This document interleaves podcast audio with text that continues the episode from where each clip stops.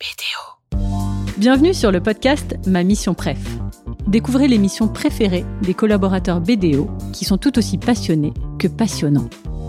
Samy est Senior Manager Risk Advisory et Forensic chez BDO.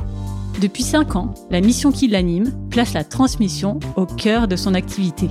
Avec plus de 50 pays visités et de nombreuses personnes rencontrées et formées, il va même jusqu'à dire que c'est l'expérience d'une vie et qu'elle le rend encore plus ouvert sur les autres, dans sa vie pro comme dans sa vie perso. Je m'appelle Samy, je viens de Paris, je suis chez BDO depuis 7 ans. J'ai fêté mes 7 ans il y a quelques jours maintenant. Je suis issu d'une formation d'ingénierie statistique, donc euh, j'ai fait euh, un parcours d'ingénieur, j'ai fait aussi un master en ingénierie statistique. Aujourd'hui, je suis senior manager en Risk Advisory Forensic Services chez BDO. Je suis en charge en fait des sujets qui concernent la lutte anticorruption, la lutte antifraude également, quelques sujets d'éthique euh, d'un point de vue plus général. Alors en parallèle, je suis professeur dans une école de commerce. J'ai deux masters et je dispense des cours d'analyse de données, donc ce qu'on appelle en anglais Forensic Data Analytics. Donc c'est l'analyse de données appliquée à des domaines entre guillemets d'analyse, d'évaluation, de fraude et de corruption. Donc j'aide mes étudiants, tout simplement, on est tous dans une salle de classe, on a des ordinateurs devant nous, on va travailler avec des données réelles et des cas concrets pour permettre aux étudiants justement de comprendre les enjeux, détecter des dysfonctionnements si jamais il y a des dysfonctionnements, et puis potentiellement évaluer les différentes tendances pour voir s'il y a des zones grises à évaluer ou analyser un peu plus par rapport à d'autres. Il y a un vrai pont entre les deux. L'idée, c'est de pouvoir toujours avoir un lien, en fait, que ce soit avec mes clients, avec mes étudiants. J'essaie toujours de garder la même posture. Donc l'idée, c'est toujours pouvoir transmettre quelque chose et que les gens se disent à la fin, bah, je suis un peu mieux sur ce sujet que ce que je l'étais avant d'avoir ce cours ou avant d'avoir fait cette mission, s'il s'agit de clients. On a beaucoup tendance à essayer de voir les sujets ou d'avoir peur de certains sujets si on ne les connaît pas. Dans l'imaginaire collectif, l'auditeur a la posture et l'image de celui qui vient pointer du doigt ce qui marche pas on a très rarement l'image de l'auditeur qui dit aussi ce qui marche et qui sait pointer du doigt ce qui marche justement. Et on a très peu, encore moins je pense, l'image de l'auditeur qui va conseiller, qui va être plus dans une posture de consultant que dans une posture d'auditeur.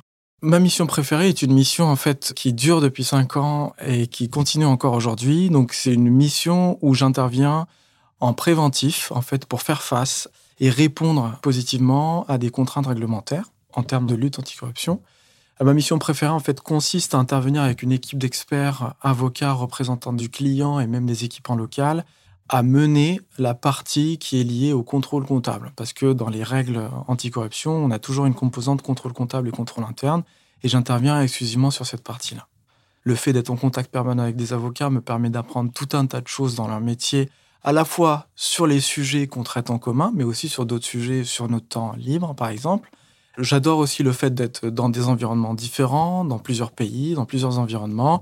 Et j'adore aussi le fait de transmettre, de pouvoir aussi avoir l'opportunité, aller dans beaucoup de ces missions-là, parce que c'est plusieurs missions, de pouvoir faire des formations en fait pour une trentaine, quarantaine de personnes, généralement les équipes financières et comptables, à qui justement je donne tout simplement des bonnes pratiques, toutes les bonnes pratiques, que ce soit en général ou les bonnes pratiques de leur entreprise en termes de lutte anticorruption et comment ça peut s'appliquer justement à leur activité quotidienne.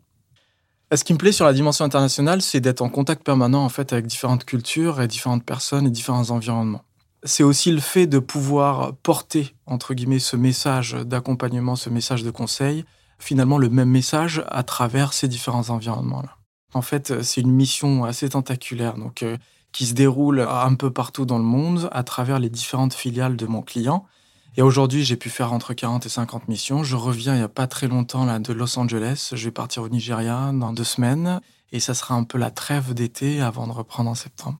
Je m'attendais pas du tout à avoir une expérience comme ça. Pour moi, c'est vraiment une expérience de vie, dans la mesure où, enfin, dans mon entourage, quand on pose la question, quand on explique aux gens ce qu'on fait et comment on le fait, euh, personne ne s'attend euh, justement à ce qu'on soit amené à se déplacer autant, euh, parfois dans des territoires qui n'ont rien à voir les uns avec les autres.